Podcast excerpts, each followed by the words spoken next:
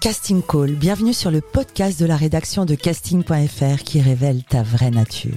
Ici, on va parler casting, témoignages exclusifs, des rencontres avec des professionnels, les clés les secrets pour devenir un artiste et surtout en vivre. Casting Call, c'est ton nouveau coach audio qui te permet de poser ton premier pas sur ton chemin de l'éveil et de la réussite. Ose enfin devenir celui dont tu rêves.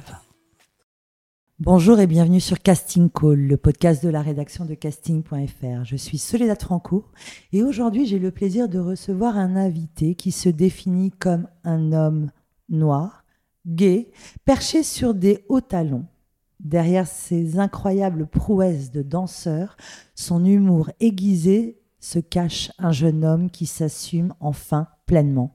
Lui qui a longtemps été victime d'homophobie revendique aujourd'hui fièrement sa sexualité et libère la parole pour en finir avec la haine. S'engager grâce à l'art, Noam Sinso est mon invité du jour et j'ai hâte qu'il me fasse une démonstration de voguing sur ses escarpins. Noam, bonjour et bienvenue sur Casting Call. Je suis ravie de te recevoir. Bonjour Soledad, je suis ravie d'être avec toi aujourd'hui. La devise de ce podcast est Ose devenir celui dont tu rêves. Qu'en est-il pour toi en cette année 2023 ah, ben, un... 2023, c'est juste une année en plus depuis que je suis né, depuis 98, pour euh, aller vers mon rêve et enfin mes rêves. Je pense que j'avance et je, je, je, coche des étapes, je coche des objectifs et puis voilà. C'est juste que mon rêve, c'est juste plein d'objectifs cochés. Et là, j'en ai beaucoup déjà de cochés, donc c'est cool. Tu es né en Martinique. Parle-moi de ton enfance. Est-ce que tu as des mm. frères et sœurs Que faisaient tes parents? Oui, alors je suis né en Martinique euh, en 1998 avec euh, deux frères, un grand frère. Que des garçons? Oui. Pas de sœur. Pas de sœur. Un grand frère, un petit frère. Euh, on est dans une famille euh, assez modeste, très modeste même. Mais mon père était travaillait dans le BTP et ma mère était ouvrière agricole. Voilà, donc. Et tu rêvais de quoi, petit? Quelles étaient tes inspirations? Quand j'étais petit, je ne savais pas, trop, j'arrivais pas à me projeter dans un, dans un métier conventionnel. Donc, euh, je voulais soit être euh, journaliste, mais parce que j'aimais trop les, les, les bottins, ou alors, ou alors euh, je voulais juste être une star, you know. Ah ouais, vraiment, déjà? je, sais que, je sais que j'étais là, je voulais les caméras, je voulais les paillettes, je voulais les je voulais, les, je voulais tout ça. Qui étaient tes idoles? Qui t'inspiraient? Mais justement, c'est là où j'avais un problème, parce que du coup, très petit, j'essayais de trouver des... Enfin, j'aimais bien tout ce qui était star américaine, donc Lady Gaga, Beyoncé, etc mais j'arrivais pas à me projeter dans, dans leur vécu parce que j'étais trop petit. Je voulais, des, je, je cherchais des artistes euh, antillais ou noirs ou gays, euh, enfin pas forcément gays, mais qui se sentaient différents à uh-huh. l'époque. Parce que toi déjà, tu te sentais différent? Euh, je, je, ne me sentais pas différent. J'étais, j'étais mis à l'écart comme différent très tôt. Et je pense que c'est ça aussi le, le, truc qui a fait que je cherchais des gens qui pouvaient ressembler à qui j'étais. Ça veut dire quoi, ça, être mis à l'écart comme différent? C'est que euh, je, pense, je pense pas que le sentiment d'être différent se crée tout seul. C'est un sentiment qui se, se, se, manifeste dans un, dans un système. C'est les gens qui te cataloguent. C'est les gens qui te cataloguent, en fait. Et je sais que moi, à l'école primaire, j'étais souvent... Euh, souvent euh, moqué ou mis à l'écart parce que j'étais très efféminé, euh, chose dont j'étais très fier. C'est vrai? Ah oui, moi j'étais très content d'être efféminé. Moi, ça j'avais C'était des qualités. C'est ça, j'étais un très bon danseur déjà à l'époque. donc euh, C'est vrai? c'était un En plus, pour pouvoir devenir un bon danseur star à l'époque, je me disais, waouh et, du coup, ouais. Et, mais j'étais. Enfin, très... Je, je, me souviens que je sais qu'à l'école primaire, ma mère m'en a reparlé d'ailleurs récemment, je pleurais tous les jours. Je, je mm. rentrais de l'école tous les jours. Il y a pas, je crois, il y a eu une journée. Je me rappelle qu'il y a eu une journée, je crois que c'était un thème de quelque chose comme ça, où je suis sorti de l'école et j'avais pas pleuré de la journée. J'ai dit à ma mère, mais waouh, j'ai pas pleuré aujourd'hui, c'est incroyable. C'est une chose qu'on retrouve régulièrement. Je pense à nos interviews avec Mathias Barthès ou Christophe Beaugrand. Toutes ces personnes singulières, la différence est souvent mal acceptée. À quel âge as-tu pris conscience que tu aimais plus les garçons? Je pense que j'ai toujours eu conscience que j'aimais les garçons ou quelque chose comme ça, mais sans, savoir, sans avoir mis de mots dessus. Mais je pense qu'à à quel moment j'ai pu m'intéresser amoureusement à des personnes, je pense que c'était vers l'âge de 12 ans. Ouais, 12 ans, Donc en fait, tu nous parles d'une différence que toi tu acceptais, que tu prenais, que tu valorisais comme une qualité, mais que les autres n'acceptaient pas. Euh, ça a été douloureux pour toi ou tu arrivais à vivre avec? Euh, ça a été douloureux de c'est pas juste c'est pas c'est pas le fait d'en prendre conscience parce que j'étais quand même au contraire assez excité de savoir à l'idée de savoir que j'avais j'étais j'étais gay ou j'étais enfin j'étais content d'être qui j'étais déjà très tôt. Le plus dur c'était de d'accepter de devoir euh, cacher cet élément de ma vie et du coup mentir pendant toute une partie de ma vie euh, aux gens que j'aime, aux gens que j'aime pas, enfin tout le monde en fait pour pouvoir se protéger. Je pense que le, le plus dur c'est de vivre dans cette double identité alors qu'on est très jeune parce qu'on vit tout seul au final. Hmm. Alors, comment décides-tu de venir en France? Comment j'ai toujours eu envie de venir en France. Un- alors ça c'est ça c'est plein de choses qui se qui se réunissent du coup venir en France. Qu'est-ce que ça représentait pour toi? En fait, l'Hexagone, je pense qu'il y a, alors, il y a, des- il y a, il y a bien sûr encore des, des miettes de colonisation qui restent dans mon esprit. Et il y a aussi beaucoup de, de, de, de sentiments de, de liberté, d'émancipation et, et euh, d'autonomie. Donc, j'avais que très tôt, je me suis dit qu'en fait, s'il fallait, si, si je devais m'assumer, ma- la seule façon que je pouvais avoir, c'était du coup de prendre mon indépendance. Et du coup, de partir euh, prendre un appartement à Paris et avoir, euh, faire des études supérieures et du coup, réussir ma, réussir ma vie par moi-même. Donc, tu arrives en France en faisant des études. J'arrive en France en faisant des études de commerce. Euh, bien sûr, c'était bien sûr une grande euh, comment dire ça? C'était une grande illusion pour mes Ah. parents, pour, juste pour que je puisse partir en fait. J'ai cherché vraiment le cursus qui me permettait d'avoir un- une bourse qui euh, donnée par le- la région Martinique, comme ça je pouvais partir sans payer le billet et puis j'étais free, a free Hmm. woman. Ok. Et donc, tu arrives en France, tu te lances dans ces études de, de commerce. Et comment c'est venu à toi euh, cette, euh, les sketchs? Enfin, dans tes sketchs, tu racontes que tu devais euh, faire semblant d'être hétérosexuel pour survivre. c'est fort, c'est dur, mais finalement, ça a été une inspiration. Par, par quoi ça commence en France? Alors, ah, hmm, ça, ça arrivait quand même, ça a pris du temps pour arriver. Ça a pris, non, ça a pris du temps. Ça arrive en 2018, 2019. euh, Pendant par- 2-3 ans, tu fais vraiment des études, une vie euh, trois ans, je- classique. Je danse, je danse quand même. Je danse par-ci par-là. Ouais, en vrai, j'ai une vie de, j'ai une vie classique d'étudiant. En vrai, je, je me dis, je sais pas pourquoi j'ai oublié cette partie de ma vie, mais j'avais une vie classique d'étudiant où j'avais juste des amis de, du- de la fac, parce que en fait, j'avais pas d'amis quand j'arrivais ici. Je connaissais personne du tout. Mm.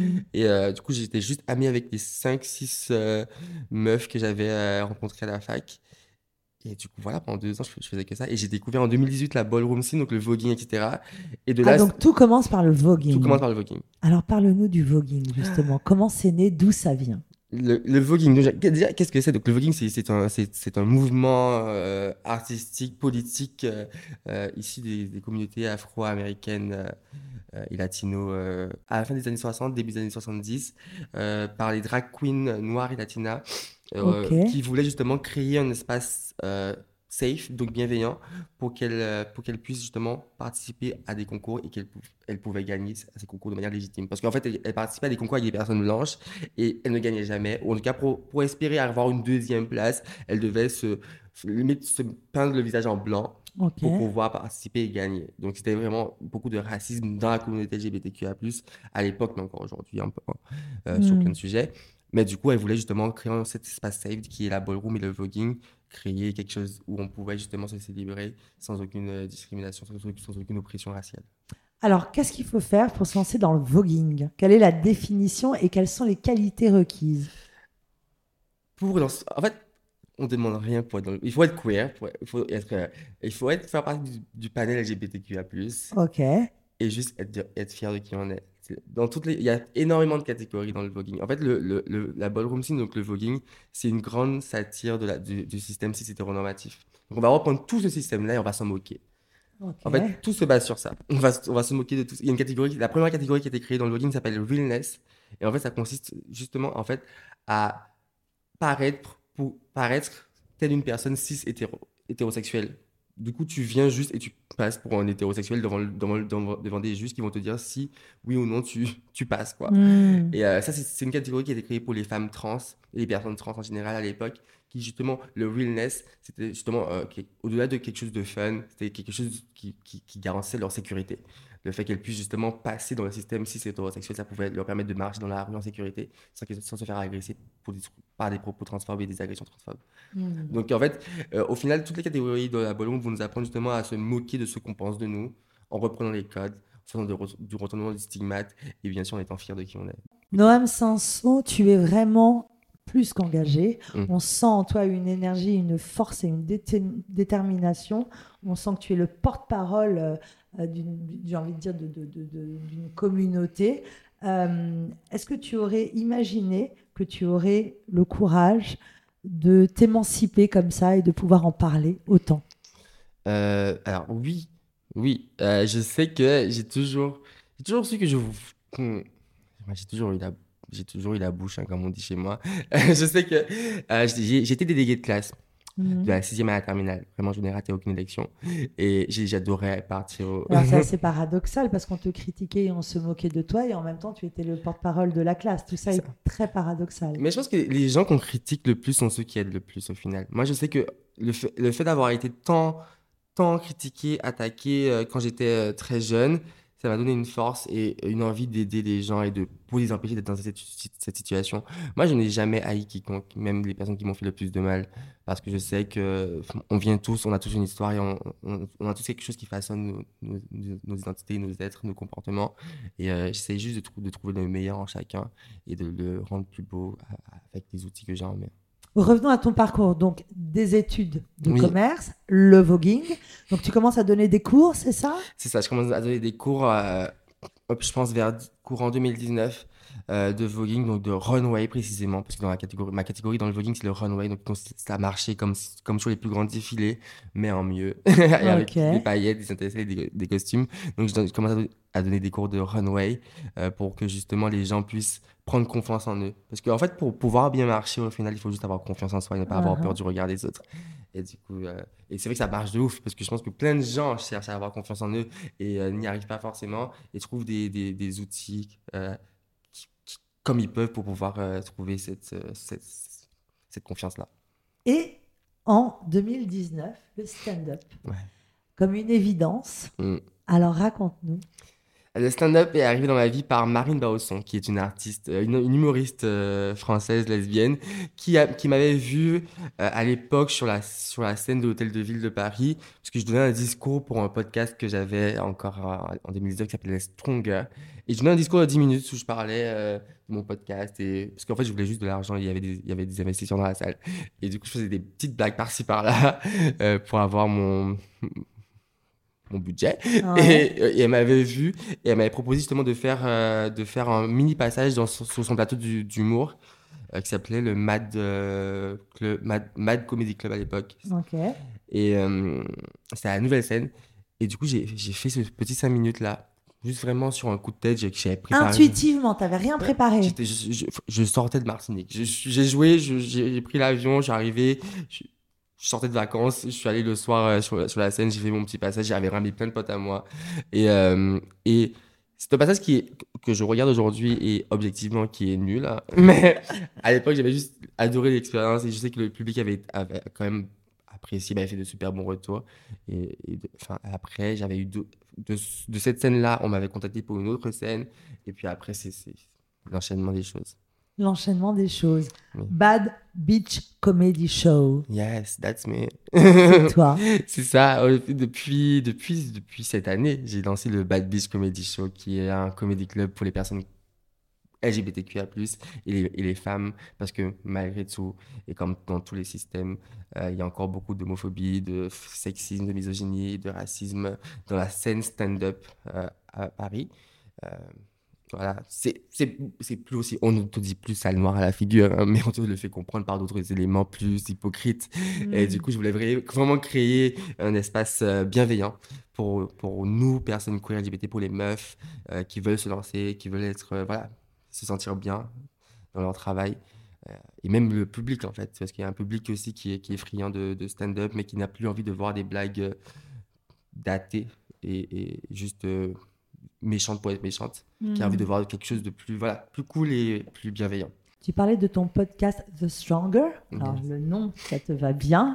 C'était quoi The Stronger? Stronger, c'était le, c'était le point.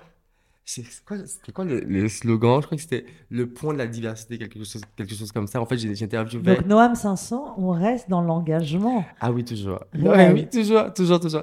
Je sais, bah ouais, je sais pas pourquoi. Je- pourtant, dans ma famille, dans ma famille, ils sont pas forcément militants. Ma mère, ma mère est très gentille. Ma mère m'a toujours inculqué des choses de sois gentil avec les gens, peu importe ce qu'ils te font. Ma, ma mère a toujours été très gentille et ma mère a toujours été très gentille avec moi.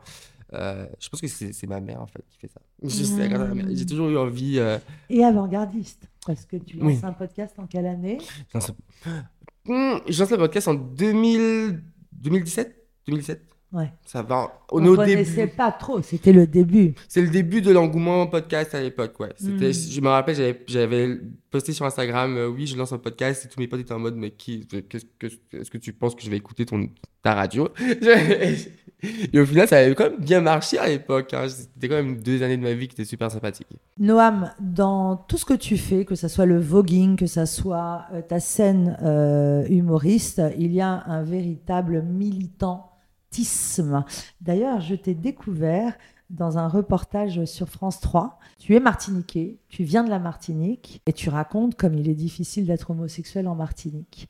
Euh, comment c'est perçu euh, depuis là-bas et est-ce qu'il y a eu un changement d'après toi?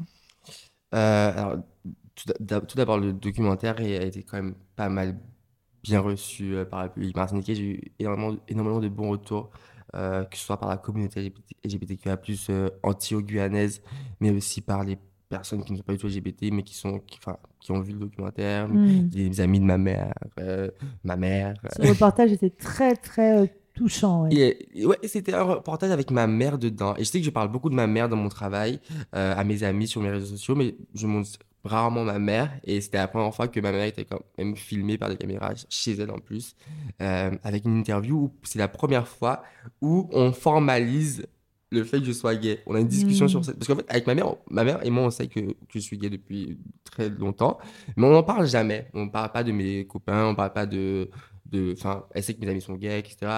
Elle me pose pas de questions sur ça. Et, euh, mais on a une très bonne relation malgré tout, ce qui est assez paradoxal. Euh, mais c'était la première fois, du coup, devant les caméras où on avait une discussion, on était assis et on parlait de mon coming out. Et du coup, elle dit devant les caméras que je ne lui ai jamais dit que j'étais gay, quoi. Donc en vrai, Mhm. euh, c'est pas un sujet pour elle parce que c'est comme si euh, je lui avais jamais fait d'annonce. Et c'était assez drôle, c'était assez touchant parce que je me rendais compte que le fait que, le fait que je me sois protégé pendant longtemps, bah, j'ai perdu ce lien-là avec ma mère. Parce que je voulais pas justement euh, avoir de problèmes ou créer de conflits. Du coup, j'évitais des sujets tabous à l'époque en Martinique Mm. avec elle. Donc, euh, j'ai fui ça. Et maintenant, ça a ouvert un débat avec elle. On, on en parle plus librement. Je lui ai dit qu'il y avait un copain récemment. Mm. Je me suis séparé de lui, j'aurais pas dû lui dire. mais oui, mais sinon, elle était bien reçue. Après, les, choses- les choses changent en Martinique. Je parle de. je Tu parle- y vas de temps en temps? J'y vais tous les ans en Martinique. Il y a trop de belles choses à faire. Moi, je ne peux pas vivre. euh, Tu aimes la Martinique? J'aime la Martinique, c'est mon pays. C'est, c'est, c'est ce qui construit qui je suis. Mon travail tourne autour de ça. C'est ce qui fait que je, sois, je suis euh, Noam Sassou, c'est, c'est mon accent, c'est le fait que j'ai des références euh, anti-guyanaises, le fait que euh, j'ai ma mère avec moi, avec tout son background euh, de, de femme créole, comme ça, fière de qui elle est. Euh, donc oui, j'aime forcément la Martinique. J'ai toujours dit que si mon spectacle, je le joue en Martinique et qu'il ne fonctionne pas, je jette ce spectacle, j'en refais un autre qui va plaire à mon Mm. public, parce que mon public cible, c'est la communauté martiniquaise, antillaise plus généralement. En tout cas, ce qui te définit aujourd'hui, c'est le voguing et l'humour. Et le voguing, et le- mm, c'est l'art. L'art. C'est l'art. C'est l'art qui me définit aujourd'hui. Je, pense que pendant longtemps, j'ai cherché avec le voguing à me catégoriser dans quelque chose. Puis à, à, à partir dans le stand-up, me, me, me bloquer dans quelque chose. Et aujourd'hui, je me suis juste dit qu'en fait, non, je vais faire du stand-up, du voguing et mélanger tout ça. Faire de la poésie, faire tout ce que Alors la poésie, j'aimerais Oui. en venir également. Oui. Raconte-nous, tu écris. J'écris de, de- de- j'écris des textes depuis très longtemps. J'ai écrit des poèmes depuis que je suis, au collège. Euh, mais sans vraiment me dire que c'est des poèmes qui étaient légitimes d'être déclamés ou quoi. Donc je gardais ça, pour moi. Et j'ai commencé à les, lire ou les diffuser sur les réseaux, sociaux depuis un an, pas plus. Parce que avec justement le stand-up, grâce au stand-up, le stand-up m'a donné une force de me dire que je peux dire ce que je veux euh, tant que j'y crois et tant que ça, ça a un but pertinent derrière. Et ça, tant que ça vient du cœur. Tu es croyant? Euh, je suis. Hmm, Non. Euh, je, je, je pense que je crois en, en les. En les... Ah, non, non, en, en Dieu? Non. Non. Je suis pas croyant. Je suis pas croyant, mais j'ai grandi en Martinique, donc je suis forcément. j'ai plein de. J'ai suivi une formation chrétienne qui est le catéchisme pendant six ans. J'en parle dans mon spectacle d'ailleurs. Mais qu'est-ce qui t'anime? Une grande intuition, une grande inspiration, une grande sensibilité? Il y a quelque chose en toi? Quand tu parles de cette différence? Ben, qu'est-ce qui m'anime? En vrai, je pense que c'est les gens qui m'animent. Moi, je, je, je, je, crois en les gens, en la bienveillance et en, la beauté que les gens peuvent avoir en, en la lumière intérieure. Euh, je sais que pendant longtemps, justement, les j'ai cherché à, cherché à croire en Dieu pendant longtemps. Euh, et je trouvais juste que je répétais juste des mécanismes que mes parents faisaient, euh, prier, etc., mais sans vraiment y croire. Et, mais je sais que j'apprends tellement en discutant avec des gens que je connais pas ou des gens que je connais, mais en, approfondissant notre relation. Fais juste parler avec les gens, discuter, partager des choses, découvrir un peu plus, plus d'où ils viennent et savoir un peu plus pourquoi ils, ont, ils ont, ces réactions-là quand on parle de ceci ou cela. Euh, c'est les gens qui m'animent. Moi, j'adore parler avec les gens. Est-ce qu'il y a une rencontre déterminante ou inspirante qui t'a marqué? Oui, j'ai eu énormément de choses qui m'ont marqué, mais je sais qu'à Paris, dans ce qui a changé ma vie à Paris, c'est deux personnes qui s'appellent Thibaut, euh, Thibaut Largeron et Fatoumata Sissoko, qui étaient, parce que j'ai intégré une association à l'époque, en 2017, qui s'appelait euh, Article 1, et qui œuvrait pour l'égalité des chances euh, des jeunes à l'école, etc. Et ces deux personnes, en fait, j'ai intégré l'association, et ils ont tout de suite cru en le potentiel que j'avais en moi. Ils m'ont énormément, énormément poussé. Donc, ils sont passés de tuteurs euh, dans l'association à amis très proches aujourd'hui. Euh, ça, fait, ça fait quoi? Ça fait 5 ans que je suis plus dans l'association, mais ça fait 5 ans qu'aujourd'hui, ce sont mes meilleurs potes et euh, qui m'accompagnent encore aujourd'hui, qui me donnent énormément de bons conseils. mais oui, je pense que c'est vraiment ces personnes-là qui à Paris m'ont aidé. Et puis, après, il y a plein de gens qui m'ont aidé dans la vie. Hein, je te vois parler, gesticuler. Il fait des grands mouvements. Il a des longs bras. Il est extrêmement en mouvement. Le mouvement, c'est la vie, c'est la communication. Est-ce que tu as une hygiène de vie particulière? Parce qu'on imagine un artiste, le voguing, fêtard. Euh, mm. euh, qu'en est-il? Euh, Moi, je fais la fête. Je fais la fête. J'aime pas les boîtes de nuit. Je n'aime pas les boîtes de nuit. Uh-huh. je préfère les petites fêtes avec mes amis, appartements et tout c'est quoi? C'est un mélange de fête, c'est un mélange de, de partage, de discussion, de café. Euh, Mais le voguing, ça exige euh, un, un entraînement sportif? Qu'en est-il? Euh, Je m'entraîne une à deux fois par semaine. après, vraiment, comme, comme, comme j'ai dit plus tôt, je, fais, je fais la catégorie runway qui est beaucoup moins qui demande beaucoup moins d'efforts physiques que le voguing, donc la danse qu'on voit le plus souvent, que je pratique aussi, mais du coup que je, je, répète une fois par semaine. Mais c'est vrai que bon, depuis un an, j'ai fait un peu une pause sur le voguing, donc je me concentre sur ce, ce, spectacle que je dois, je dois finir d'écrire. Et, du coup, en faisant des petites rencontres par-ci par-là, ça me permet d'écrire et de trouver des gens drôles. Il y a des gens drôles partout à Paris, c'est incroyable le nombre de gens drôles qu'on croise dans Paris. C'est vrai? Ah, c'est réconfortant ce que tu dis. Les gens sont drôles à Paris, malgré eux. malgré eux. En France, tu as subi beaucoup d'homophobie aussi, je crois. Oui, j'ai en fait le système est, le système est et, et homophobe. Chose d'ordinaire et du coup, il faut juste déconstruire des, à chaque fois des petites mini-agressions au quotidien. Et euh, c'est juste que c'est fatigant. De, je sais que j'ai failli. Je crois que les seules fois où j'ai failli me faire agresser physiquement, parce que je n'ai jamais été frappé, mais les seules fois où j'ai failli me faire agresser physiquement, c'était à Paris, c'était pas en Martinique. Hmm. C'est pourquoi dans le documentaire, j'essaie de mettre un point d'honneur sur le fait que c'est dur de vivre son homosexualité en, en Martinique, mais c'est dur partout. Euh, donc, c'est juste qu'en Martinique, il y a un système qui fait que c'est différent et c'est plus intense socialement. Mais à Paris, euh, les coups existent, les agressions existent, elles sont de plus en plus nombreuses. Et du coup, il faut quand même faire gaffe à ce, sujet. Noam, tu es donc un artiste avec un militantisme fort. Euh, tu t'inspires de ton histoire dans tes sketchs, dans ta danse.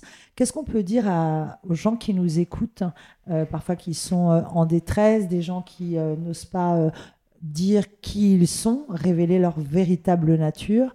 Euh, je crois que tu travailles sur une véritable force mentale, que tu as fait beaucoup d'efforts. Quel message, quel secret, quel conseil?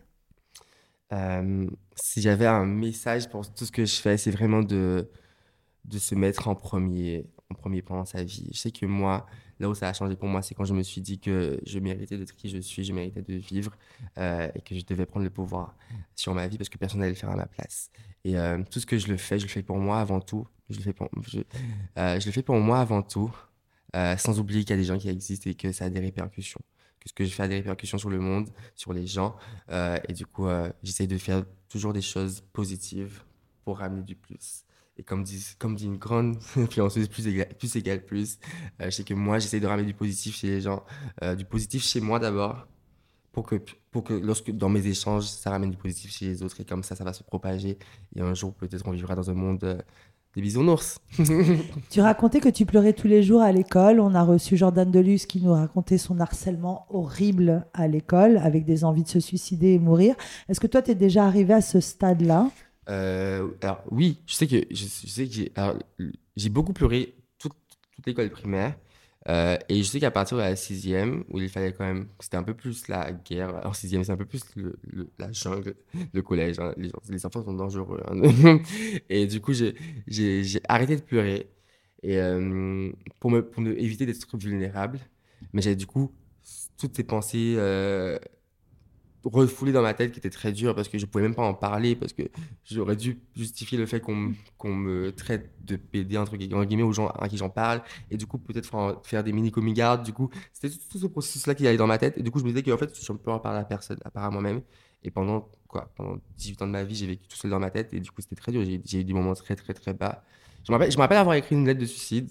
Et euh, mais j'ai toujours, toujours eu des pensées suicidaires mais je sais très bien je, je, passe, toujours à, l'étape de l'écrit et je vais jamais plus loin parce que, en vrai, j'aime trop qui je suis. Et j'aime trop la vie, j'aime trop les gens et je sais qu'à chaque fois où j'arrive dans ces moments de, de, de, détresse, j'arrive toujours à, me rappeler à quel point en fait euh, il y a des gens bons sur cette terre, il y a des gens qui méritent d'être écouté, d'être vu et euh, d'être aimé. Donc, si euh, un garçon ou une fille nous entend, nous écoute, qui est harcelé à l'école parce qu'elle est lesbienne, parce qu'elle est trop mec, parce qu'elle est homo, parce qu'elle est moche, parce qu'elle est belle, parce qu'elle est trop ceci, cela, qu'est-ce qu'on peut lui donner comme conseil si elle est harcelée, maltraitée, qu'elle se sent vulnérable avec ses idées de, de suicide? Qu'est-ce qu'on peut dire? Qu'est-ce qu'on peut conseiller?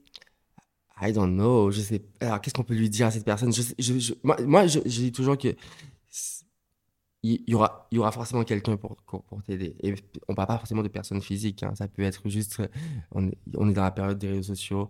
Euh, va, va, sur une page Instagram, allume la télé, regarde une chaîne télé, regarde une série Netflix. Tu vas trouver forcément maintenant aujourd'hui euh, une personne qui pourra, qui pourra te guider, qui pourra te donner envie, en tout cas, de, de continuer à, être qui tu es ou être plus que ce que tu es déjà.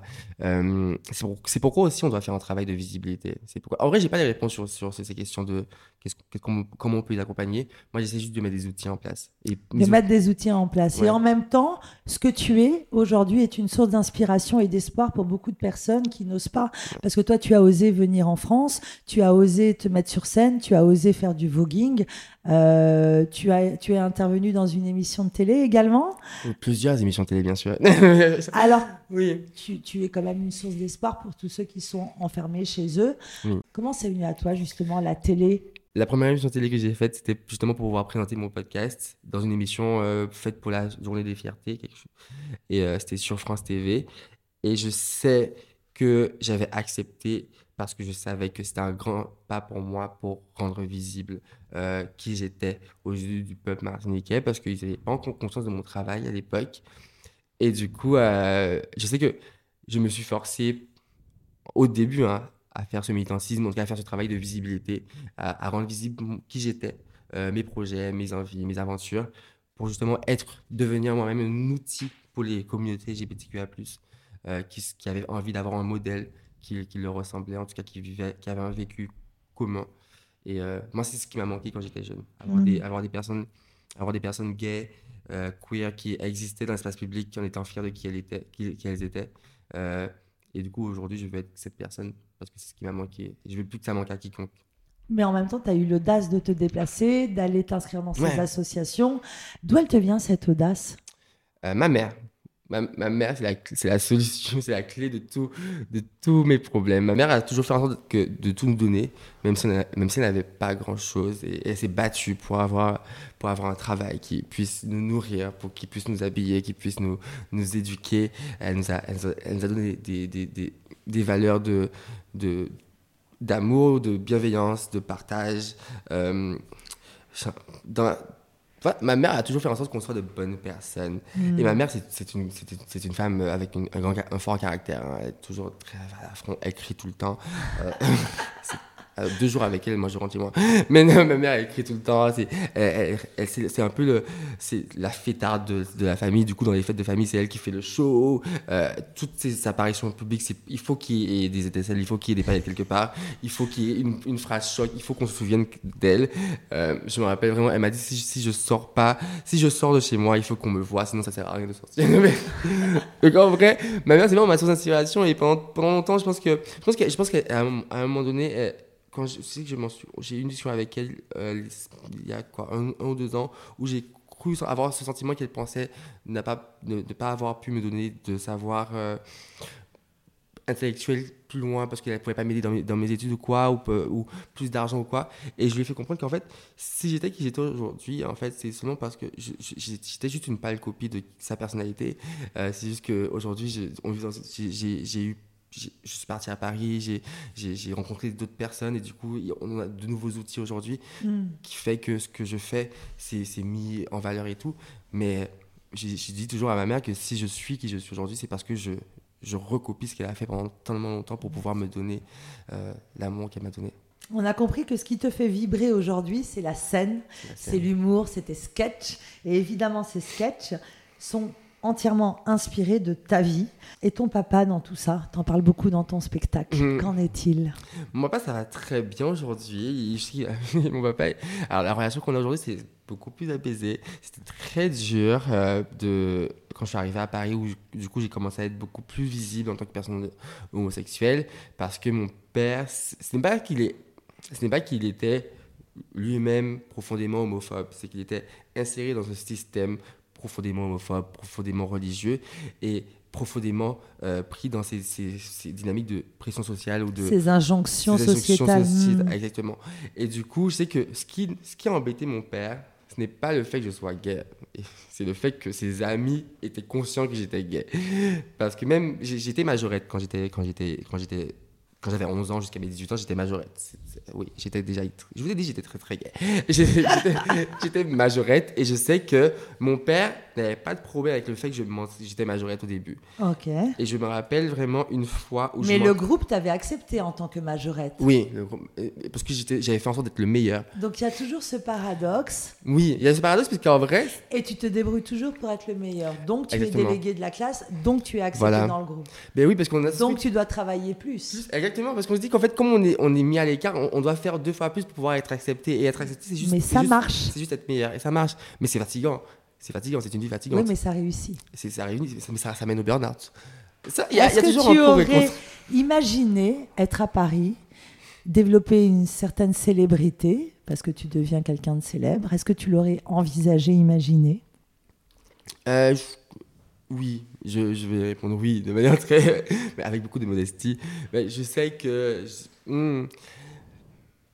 Comme, comme j'ai dit plus tôt, je ne crois pas en, en, Dieu, mais je sais qu'il y a toujours il y a, il y a des choses dans la vie qui me. Qui me... Tu crois en ta force et ta détermination. Je, je crois en ma force et ma, ma, détermination. Et je sais que j'ai toujours su que ce que je devais faire dans ma vie, c'était pour avoir un impact sur la vie des autres. Et euh, pour moi, euh, avoir cette forme de célébrité-là, qui se crée au fur et à mesure, c'est juste pour voir juste diffuser plus loin ma vision, plus, plus, diffuser plus loin mes messages d'amour et de, de, force et de fierté. À quoi tu rêves aujourd'hui? Je rêve aujourd'hui de, de faire mon spectacle en Martinique. Ah, ah. ah ouais, je, là c'est vraiment, je finis de l'écrire euh, avec mon metteur en scène, Amiel, qui est incroyable. et euh, je finis de l'écrire et j'ai vraiment hâte qu'il soit prêt, euh, qu'il soit rodé et qu'il soit vraiment euh, avec une salle à guichet fermé en Martinique pour le jouer et avoir justement ce... En fait, partager en fait ces 25 ans d'années de travail avec le public, martin... avec le public martiniquais. Pour moi, je pense que la première scène que je ferai en Martinique, je, pense pleurer. Ça fait 30 ans que j'ai pas pleuré. Déjà, ça fait, je pense que je pleure jamais. En vrai, je, je, récemment, j'essayais de me souvenir de la dernière fois où j'ai eu des larmes, et c'est il y a très longtemps. Euh, mais, euh, mais je pense vraiment que ce moment-là, je le crains. Je n'ai plus de stress quand je monte sur scène faire du stand-up. Je n'ai pas peur quand je vais, je vais, j'y vais vraiment pour le fun, faire mon travail, etc. Avant, j'avais un peu de stress, mais c'est parce que c'était, au début. Maintenant, j'ai pas de stress. Mais ce, cette scène en Martinique que je compte faire l'année prochaine, en 2024, j'espère. Cette scène-là, elle me fait, elle me terrorise parce que c'est ce que j'ai attendu toute ma vie en fait. C'est de jouer, d'être qui je suis, d'être fier de qui je suis devant ceux et celles qui n'ont pas vu ma valeur quand j'étais petit et leur rendre compte qu'ils ont fait une erreur. Ce sera ma plus grande, ce sera ma plus grande réussite. Et qu'est-ce que tu dirais au petit garçon Noam, à ce petit enfant qui habitait en Martinique? Je, je, lui dirais qu'il fait tout bien, qu'il ne fait aucune erreur, que c'est les gens qui se trompent. De toute façon, il pensait déjà ça à l'époque. Donc de continuer à faire sa petite vie tranquillement et euh, de se dire que demain sera meilleur et que il faut, il, faut transpirer dans la vie, mais c'est pas grave. c'est pas grave, à un moment donné, on va souffler, on sera bien. Bad Beach Comedy Show. Yes. On te retrouve bientôt. Merci Noam pour ce délicieux moment. Merci à toi, Soledad, et merci à casting.fr. À bientôt. Ooh.